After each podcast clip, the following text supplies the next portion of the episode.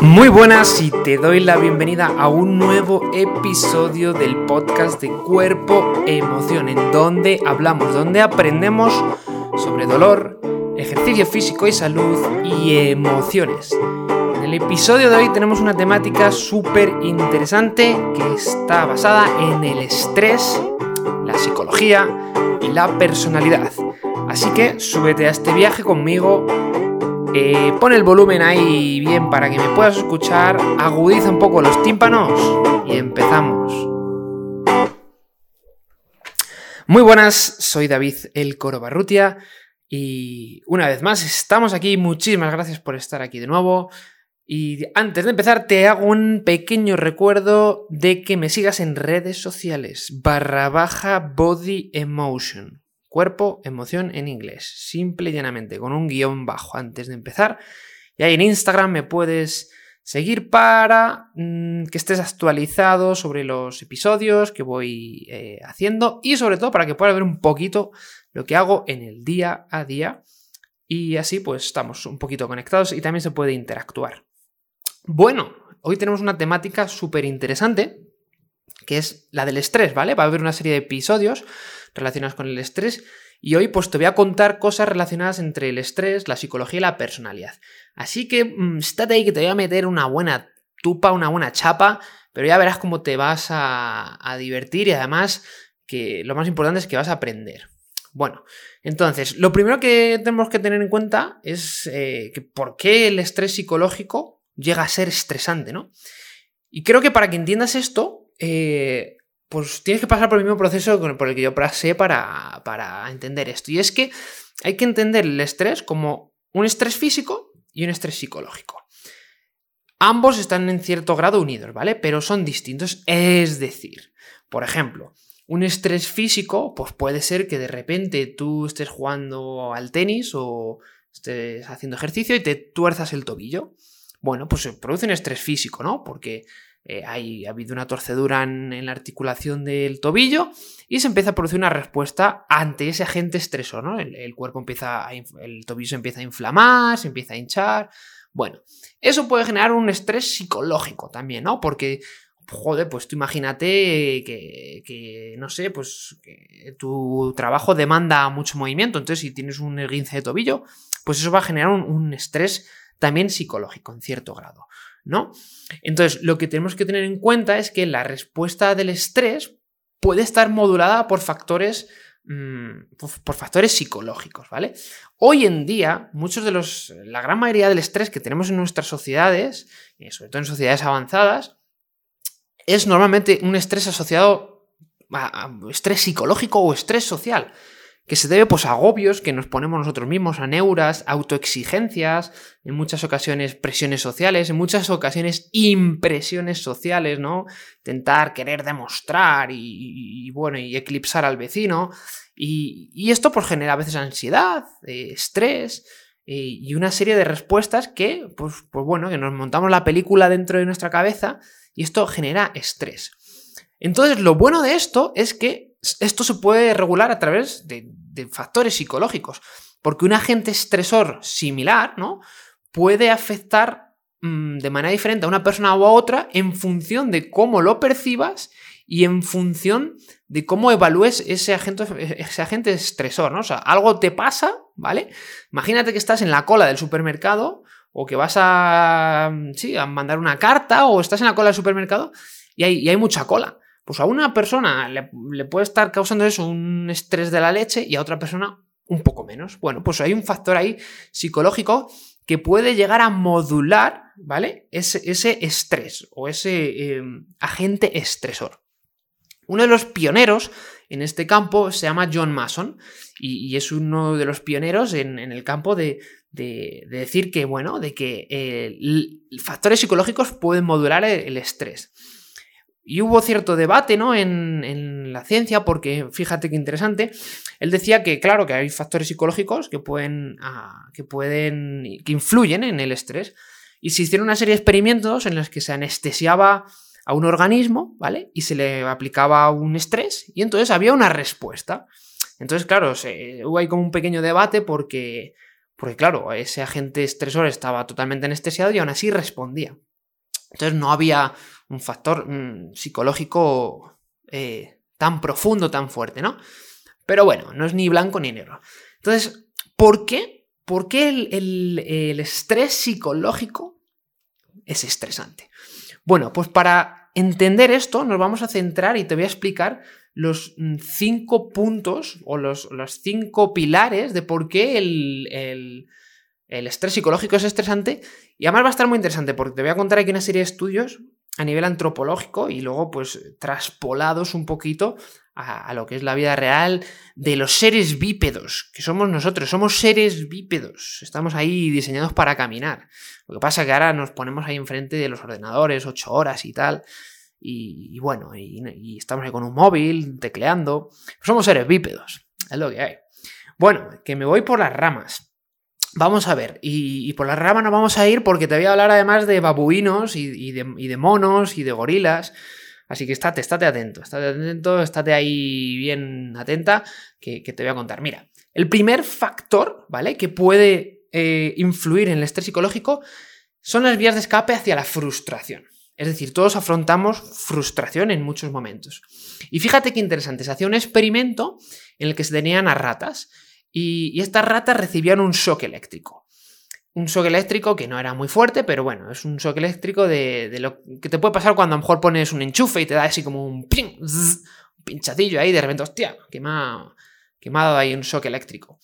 Y bueno, lo que se hacía es que se les, a estas ratas se les daba un shock eléctrico de manera prolongada y desarrollaban una respuesta hacia ese estrés, en este caso negativa, porque se les aumentaba la frecuencia cardíaca, aumentaban los glucocorticoides, que es la hormona, bueno, sobre todo la hormona del cortisol, etc. Entonces, pues bueno, esto se pudo ver. En, en otro estudio lo que hacían es que eh, eh, bueno, en, el mismo estudio lo que hacían es que ponían a otra ratita en, otra, en otra habitación y se le daba el mismo estímulo estresante, ¿no? Se le daban los choques eléctricos ahí, ¿vale? Para intentar, mm, bueno, pues para estresar a, la rata. Pero en esta ocasión lo que se hacía es que a la rata se le daba la opción de que pudiera morder un trozo de madera y lo pudiera ahí morder y reventar y tal. Entonces, en esta ocasión, la rata tenía menos mm, probabilidades, las ratitas desarrollaban, tenían menos probabilidades y desarrollaban menos úlceras que las otras. ¿Por qué? Bueno, pues porque tenían una vía de escape hacia la frustración. ¿Vale? Tenían una vía de escape hacia la frustración. Y, bueno, esto se ha mostrado dándoles otra serie de, de, vías de escape, como por ejemplo comer, o como por ejemplo beber agua, o como por ejemplo hacer ejercicio físico y correr. Y se veía que tenían menos, mm, bueno, menos probabilidades de desarrollar estas, estas úlceras. Los seres humanos, al igual que estas ratitas, pues, pues claro que lidiamos mejor cuando eh, tenemos un, estrés psicológico, pues si tenemos una vía de escape, normalmente nuestras vías de escape pues suelen ser, eh, pues, eh, pues, claro, a lo mejor queremos hacer boxeo o hacer ejercicio físico, o levantar pesas, o ponerte a tocar la flauta o el violín, no sé. Mm, tenemos vías de escape, incluso la imaginación, ¿no? Tú imagínate que tienes mucha sed y eso te está causando un poco de estrés porque estás, yo qué sé, haciendo un, un paseo ahí por el desierto y tienes mucho estrés. Solo el, hecho de imaginar que vas a beber agua, bueno, puede, puede lograr reducir esa, ese agente estresor, ¿no? Que es que tienes mucha, mucha, mucha sed. Entonces, pues bueno, esto, esto es lo que, lo que se ha podido ver en cuanto a, las vías de escape de la frustración. Algo que también es interesante en este caso es a veces distraerse. La distracción en cierto grado puede ayudar a no poner el foco de atención ante ese agente estresor. Sin embargo, es mucho más efectivo el, encontrar ese balance entre, entre bueno, tener una cierta distracción y utilizar procesos cognitivos para, bueno, pues para intentar mm, que ese factor psicológico no te influya tanto. Pero bueno, por ejemplo, una de las cosas que es muy interesante es el, hacer ejercicio físico para, lograr, para lograr, pues, eh, tener una vía de escape ante, ante, la, ante, la, frustración. Bueno, otro experimento que se hacía, por ejemplo, era muy interesante y era que mm, eh, que se tenía las ratitas y a las ratitas lo que se les hacía es que se las estresaba con este shock eléctrico, pero tenían otra rata al lado y lo que hacían eran mm, abusar un poco de la rata, eh, morderla tal, y se veía que la que tenía las probabilidades y la que desarrollaba más úlceras era no la, que, no la rata a la que se le había dado el estímulo estresor, sino ese shock eléctrico, ¿no? Sino a la, que, a, la ratita con la que lo había pagado, ¿vale? Y esto pasa mucho también en la vida real de los humanos, ¿no? Yo me estoy estresado, o tu jefe está estresado y lo paga contigo.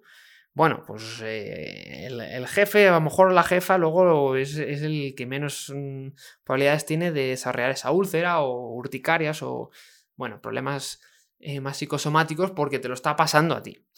Bueno, esto es el primer pilar, ¿no? Las vías de escape eh, para la frustración, ¿vale? De este, pues, bueno, ya hemos visto, ¿no? Que hay factores que influyen. El siguiente es el apoyo social. Y fíjate qué interesante, ¿vale? Se, hacían, se hacía un experimento con primates en los que se les daba una respuesta, se les, estresaba, ¿vale? Se les hacía un... se les daba también un shock eléctrico y tal. Y, y lo que hacían es que este primate estaba rodeado en la misma sala de, de otros primates. Y estos primates eran mm, de su tribu, digamos. Pues el primate tenía menos probabilidad. Los primates que estaban rodeados de gente que era cercana tenían menos probabilidades de desarrollar úlceras, mm, bueno, el sistema inmunitario eh, que no disminuyera y una serie de medidas más fisiológicas. Pero sin embargo, cuando el primate estaba en una, está ahí el primate, tú imagínate, el primate, se le mete ahí un shock eléctrico y está rodeado de gente que no conoce, de su tribu. Por lo que se veía es que eh, estos primates tenían todavía más probabilidad, tenían, bueno, una serie de consecuencias fisiológicas mayores, aumento del cortisol, eh, aumento de la frecuencia cardíaca, aumento de la tensión arterial, arterial mucho mayor cuando están rodeados de extraños, ¿vale? Bueno, ¿por, por, qué puede ser esto, no? Pues una de las cosas es porque el, apoyo social, el, apoyo y las conexiones sociales, pues ayudan, el tener a alguien al lado al que llorar, un, hombro, ¿no? Al que, al que agarrarte, siempre eh, ayuda. Y, bueno, pues esto se ha podido observar también en otra serie de primates, en los babuinos, por ejemplo, en los que eh, las concentraciones de cortisol pues eran menores cuando, cuando estaban con, bueno, con grupos sociales cercanos, como por ejemplo, pues eh, sobre todo eh, niños, niños no, no, pequeños primates y, también primates de o babuinos, babuinas, babuinas del sexo opuesto, ¿no? Las ladies babuinas del sexo opuesto. Entonces, mm, el apoyo social también es protectivo. Y esto se ha podido ver también en, los humanos, ¿no? Se ha demostrado que, bueno, que hay, una serie de estudios ¿no? que han demostrado esto. Pero, por ejemplo, este es muy, muy interesante, ¿vale? Lo que hacían es que se exponía a personas, a agentes estresores, ¿no? Estresantes más bien, como por ejemplo dar una charla en público o resolver un problema aritmético, eh, resolver un problema aritmético, o por ejemplo lo que se hacía es que estaba hoy una persona y de repente eh, dos extraños se ponían a, a, discutir con esta persona, ¿vale? Entonces, eh, este estudio se hacía con, con una persona al lado, con un amigo, tú imagínate, ¿vale? Que estás con un amigo y te hacen resolver un problema aritmético o vienen dos extraños a discutir contigo. Es sentido común, es que es decir, tú imagínate si estás en la calle y de repente tienes un problema con alguien y viene alguien a discutir, si estás con alguien, pues e, ese apoyo social hace que tengas menos riesgo, bueno, que tengas menos respuesta mm, cardiovascular y, que, bueno, tengas ese apoyo social. Entonces, influye. El apoyo social influye. Por ejemplo, se ha podido ver también que las mujeres que tienen cáncer de mama y que están, bueno, eh, enfrentando ese, ese problema e intentando superarlo y curarse, cuanto mayor apoyo social tienen, menor son los niveles de cortisol, que es uno de estos glucocorticoides, ¿vale?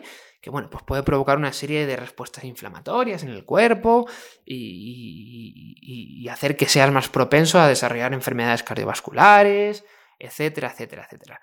Entonces es súper importante el apoyo social. por ejemplo, se ha podido ver que personas que están aisladas socialmente tienen mayor activación en el sistema nervioso simpático. Que este sistema nervioso es el que nos hace estar en alerta, ¿vale? O por ejemplo, cuando hay ansiedad, pues este sistema nervioso se activa y aumenta de nuevo la presión arterial, la frecuencia cardíaca y hace que sea más propenso una persona que está aislada a tener enfermedades cardiovasculares. Incluso, bueno, se ha podido ver que puede, puede tener menor esperanza de vida, ¿no? Entonces, pues bueno, hasta aquí ahora, eh, fíjate, las vías de escape hacia la frustración. Es decir, encontrar vías de escape hacia la frustración es importante, ¿no? Para reducir ese estrés psicológico el tener un apoyo social es súper importante, ¿no? Ya lo hablábamos, de hecho, en el capítulo anterior en el que hablábamos sobre optimismo, eh, em, yo lo, comentaba, ¿no? Que tener relaciones sociales mm, positivas y enriquecedoras, pues ayuda, ayuda mucho. Vale, el tercer pilar o el tercer, mm, tercer ladrillo, ¿vale? Que tenemos aquí para eh, explicar un poquito el por qué, el estrés psicológico es estresante, es la predicción predicción, ¿vale? La capacidad de predicción que tenemos ante ciertos eventos. Entonces, tener mayor predicción en ciertas ocasiones, pues eh, reduce, reduce esa respuesta hacia el estrés.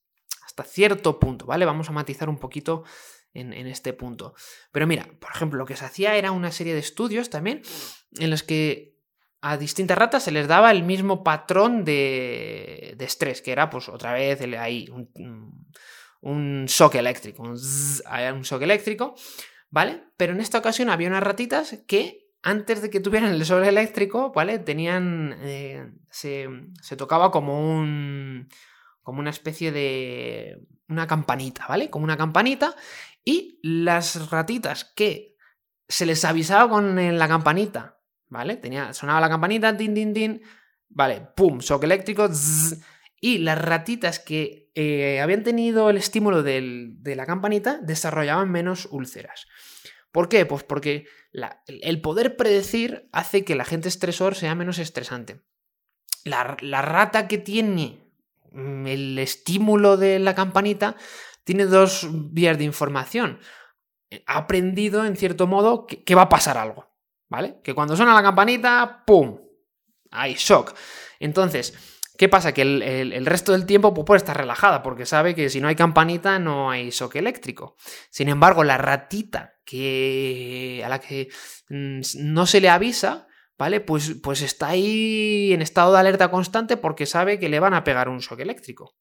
¿Vale? entonces, eh, pues bueno, cierto grado de predicción se demostraba ahí que, que las ratitas tenían menos. Mm, eran menos propensas a a tener, pues eso, a, desarrollar úlceras, a, tener una respuesta estresante mayor.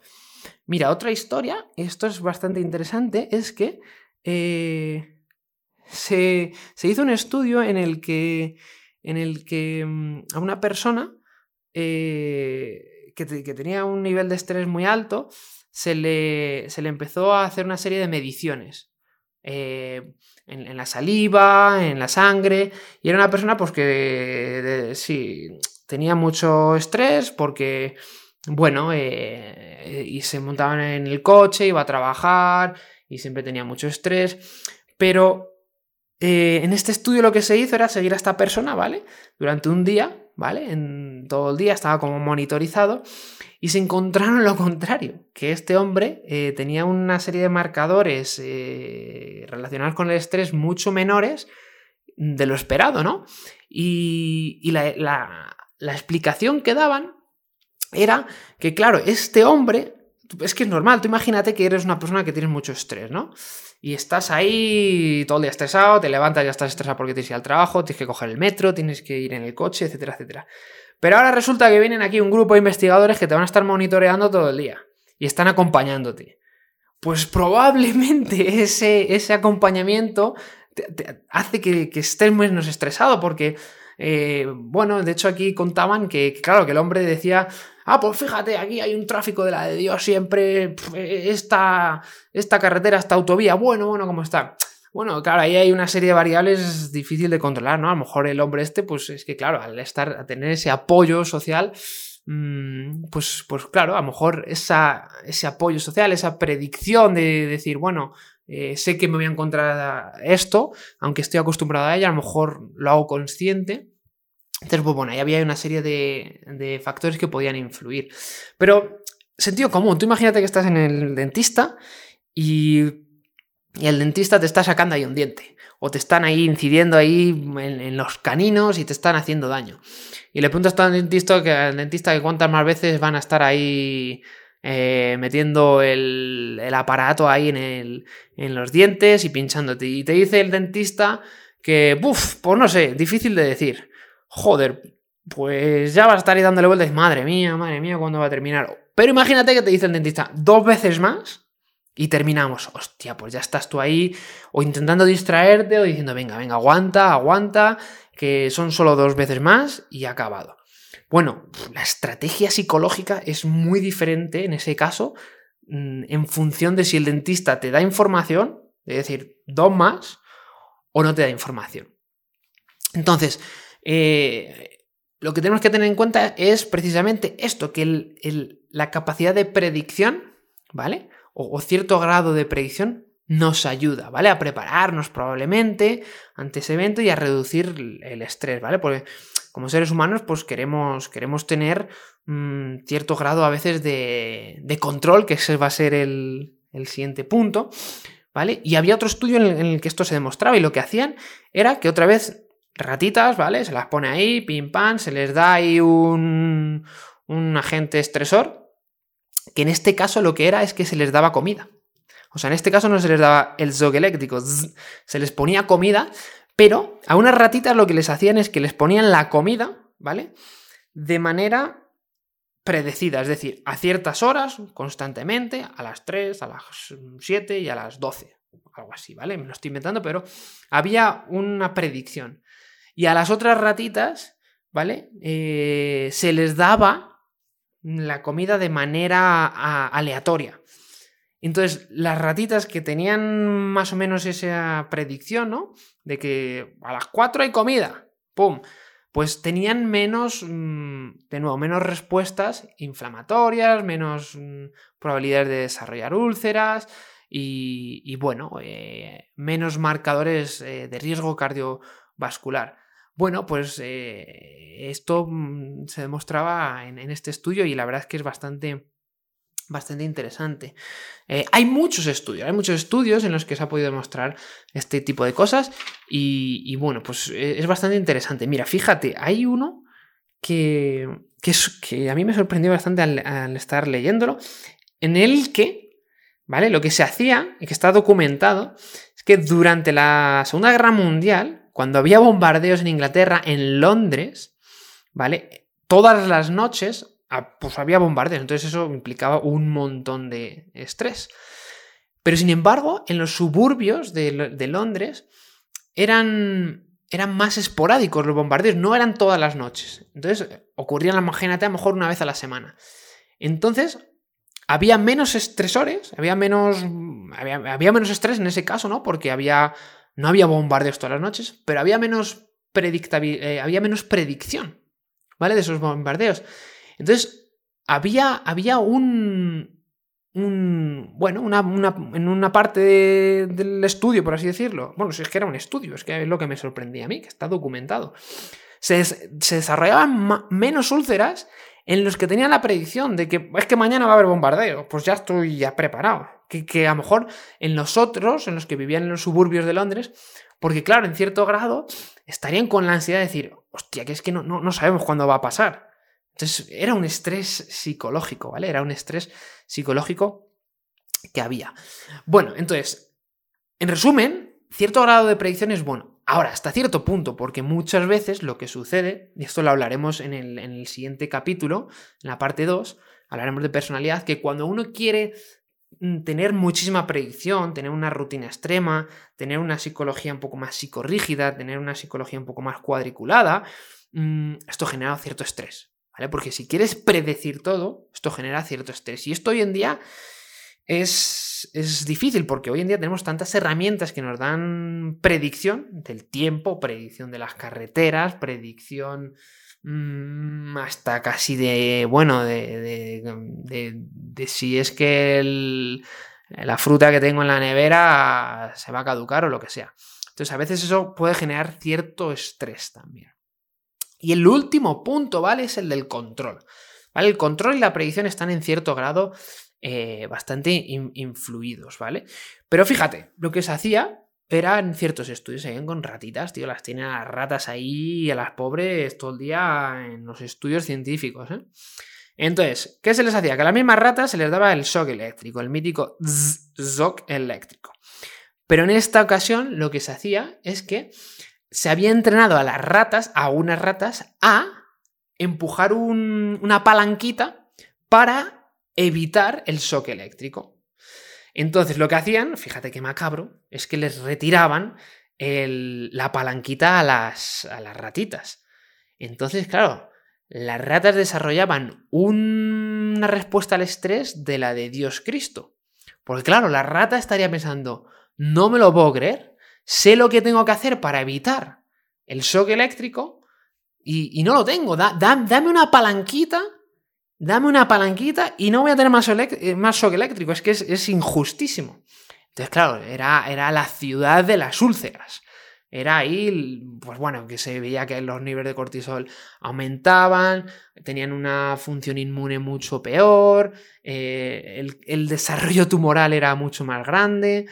Entonces, claro, si se le daba a la ratita una palanquita para presionar, incluso, fíjate, les daban la, palanquita a, las ratitas, pero cuando presionaban la palanquita no se evitaba el, el shock eléctrico, ¿vale? Aún así se les daba el shock eléctrico. Pero las ratitas desarrollaban menos mm, úlceras y todo lo que te he contado. ¿Por qué? Pues porque, bueno, tenían eh, ese factor psicológico de que tenían cierto grado de control hacia ese agente estresor. Bastante, bastante eh, macabrito, macabrito. Pero fíjate, esto se hizo muy parecido con humanos, ¿vale? Entonces lo que se hacía es que se ponía a dos personas en, en dos salas diferentes, ¿vale? Ahí, dos personas en dos salas diferentes y lo que se les hacía eh, era, tocarle las narices, ¿vale? Tocarle las narices. Entonces, ¿cómo les tocaban las narices? Pues ponían sonidos súper altos, sonidos que eran muy molestos. Y una de las personas en una sala, ¿vale? Tenía la oportunidad o el control de apretar un botoncito. Y, bueno, pues cuando apretaban este botoncito, eh, el, eh, el sonido disminuía un poquito y pues era menos hipertenso. Pero en una variante del estudio lo que hacían es que, pues en la otra parte, no dejaban que se, que se apretara el, botoncito, ¿vale? Entonces, eh, el ejercicio del control no era, no era tan crítico, sino que era más la creencia de que si tú tienes algo que presionar, ¿vale? Mm, pues mm, mm, puede, puede, cabe la posibilidad de que tengas cierto control de que no, de que no, de que no hubiese ese sonido. Porque no era directo, ¿vale? O sea, no era que si presionaban el botón, eh, de repente el sonido se paraba. Era en ciertas ocasiones, si presionaban el botón, se paraba, pero en otras ocasiones no. Entonces, la creencia de que ellos en ciertas ocasiones tenían control, ¿vale? Hacía que, bueno, que tuvieran menos respuesta inflamatoria, etcétera, etcétera, etcétera. Pero mira, te voy a poner un ejemplo otra vez que, que es que es sentido común, ¿vale? Porque los estudios están bien, pero si pensamos y reflexionamos un poco, eh, muchas veces las cosas tienen sentido común y no hace falta ir ahí a los datos y ultradatos, todo y tal. Mira, ejemplo de la vida real. ¿Por qué mucha gente tiene ansiedad, ¿vale? Y es un estrés el viajar en avión en vez de viajar en coche. Cuando sabemos que hay más accidentes en coche, que hay más accidentes en coche que de avión, y que es más seguro viajar en avión que en coche. ¿Por qué? Pues porque si viajas en coche, la gran mayoría de la gente piensa que yo, yo conduzco mejor que la media, que tengo cierto grado de control. ¿Vale? Si yo voy en un avión, estoy a la intemperie del piloto. Entonces, eh, mm, recemos porque el piloto ese día, ¿vale? La noche anterior haya tenido una noche fabulosa. Haya dormido bien, ¿vale? No ha habido ruido, ha dormido sus 7-8 horitas, bien, de calidad, fase REM, fase no REM, ¿vale? Entonces, no tienes cierto grado, no tienes control, estás a la intemperie. Entonces eso crea mucho estrés. ¿vale? Es, sentido, es sentido común. Entonces, el, control que tenemos a veces sobre el estrés puede ayudar a modular la respuesta del estrés.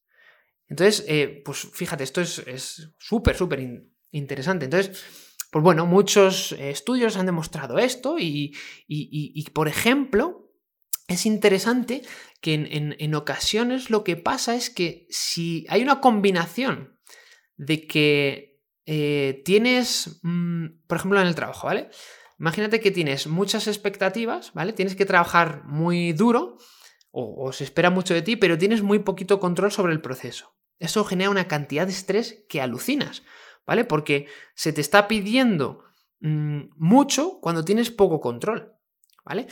Eh, entonces hay veces que aunque tú tengas mucha carga de trabajo, si tienes cierto grado de control, ¿vale? Pues eso puede modular estrés. Pero bueno, no siempre es así, ¿no? Porque hay veces que, que bueno, pues mucho control, también eh, representa mucha, mucha responsabilidad y eso pues puede, puede ir en, la contra, ¿no? De, decir, bueno, como tengo mucho control, pues eh, tengo muchas responsabilidades y eso genera estrés.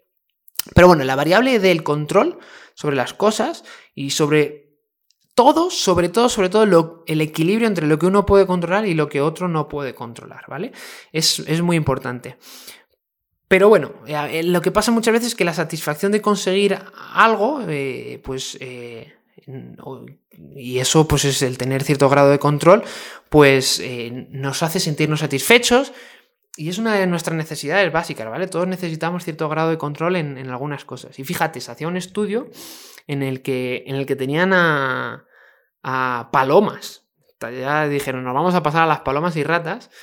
Y, lo, que, lo que veían es que preferían presionar una palanquita para obtener comida, ¿vale? Eh, en contraposición de tener comida a la que se le, las que se le daba libremente. Entonces, uy va, uy va. Ese, ese, ese es mi perrito, por si no lo has escuchado. Pero bueno, el, el, caso es que se veía que obtenían, bueno, pues que había que mayor control y mayor predicción en muchas ocasiones ayuda a, bueno, a, tener menos respuesta del estrés. Y el último pilar, el último pilar, ¿vale? El último pilar eh, sobre por qué el estrés psicológico es estresante eh, está basado en, la percepción, ¿vale? De que las cosas puedan ir a peor o no.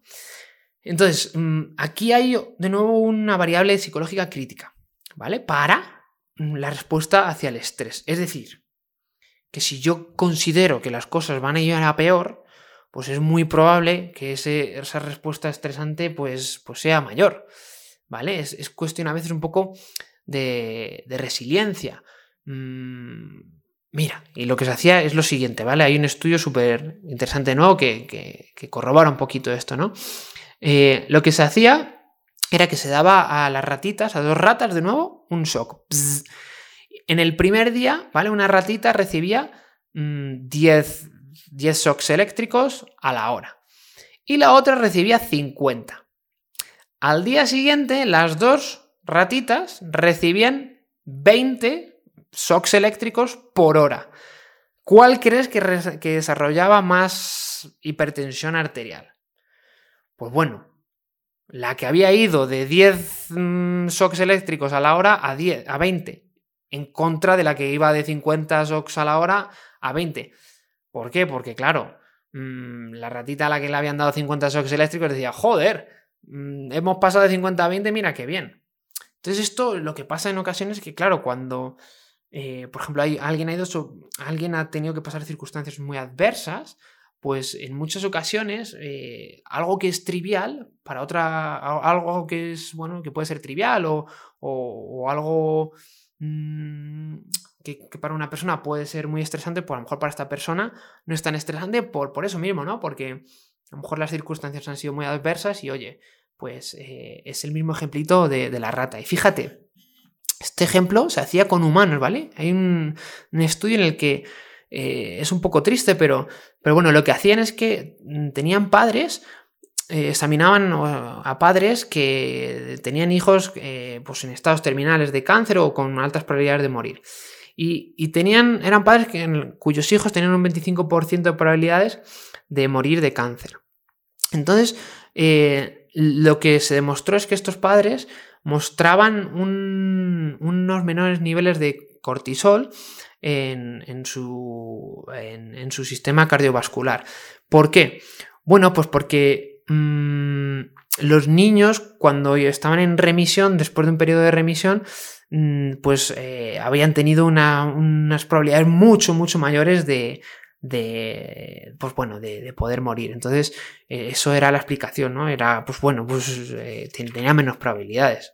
Pero vamos tampoco es un, descubrimiento aquí de la leche. Pero bueno ¿por qué digo esto? pues porque bueno al final si mm, has, estado cerca del abismo vale si has estado cerquita del abismo y ahora estás a 10 metros pues bueno sabes que el abismo está ahí a 10 metros no eh, que no estás a un centímetro. Entonces, mm, aunque sigue, puede seguir siendo ciertamente estresante, no es exactamente lo mismo. Bueno, señoras y señores, ladies and gentlemen, 35 eh, minutos aquí dando la chapa, ¿eh? pero mm, te he metido aquí estudios y historietas por un, por un tubo. Súper, súper interesante. Mira, en, los próximos episodios vamos a hablar un poquito más sobre la personalidad, ¿vale? Un poquito sobre la personalidad y, el estrés, cómo puede influir la personalidad, cómo ciertas personalidades tienen más predisposición a todo esto, ¿vale? Porque hemos aprendido que el control, la predicción es importante, pero claro, hay veces que queremos tener demasiado control, sobre todo en, la sociedad de hoy en día, y, hay que tener un gran equilibrio entre lo que podemos controlar y lo que no podemos controlar, y en lo que nos conviene controlar y en lo que no nos conviene controlar. Porque hoy en día tenemos aplicaciones, tenemos tecnología para todo, para predecir, para controlar, y eso genera un estrés, porque eh, se vuelve nuestra contra. O sea, a veces hay que vivir más tranquilos, más, mm, más chill y, bueno, fluyendo, fluyendo un poquito más y no queriendo controlar absolutamente todo. Porque maximizar el control y la, y la predicción mm, es muy probable que nos lleve a, altos grados de frustración. Porque cuando, eh, si hay un contratiempo, Ah, lo tenías todo controlado y de repente, ¡pum! Nada, lo tenías todo mm, predecido y de repente, ¡pum! Algo cambia. Entonces, esa flexibilidad mental eh, es súper importante. De hecho, escucha uno de los episodios que tengo, que es el de tres eh, claves para una psicología fuerte o escudo psicológico. Está por ahí abajo. Búscalo. Tres claves psicológicas.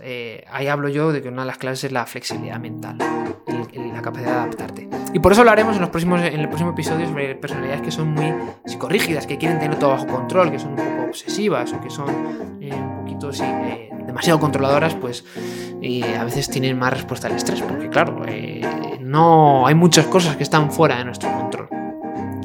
Bueno, señoras y señores, muchísimas gracias. Soy David el Corobarrutia, recordándote que te muevas, que lo hagas sin dolor y que vivas.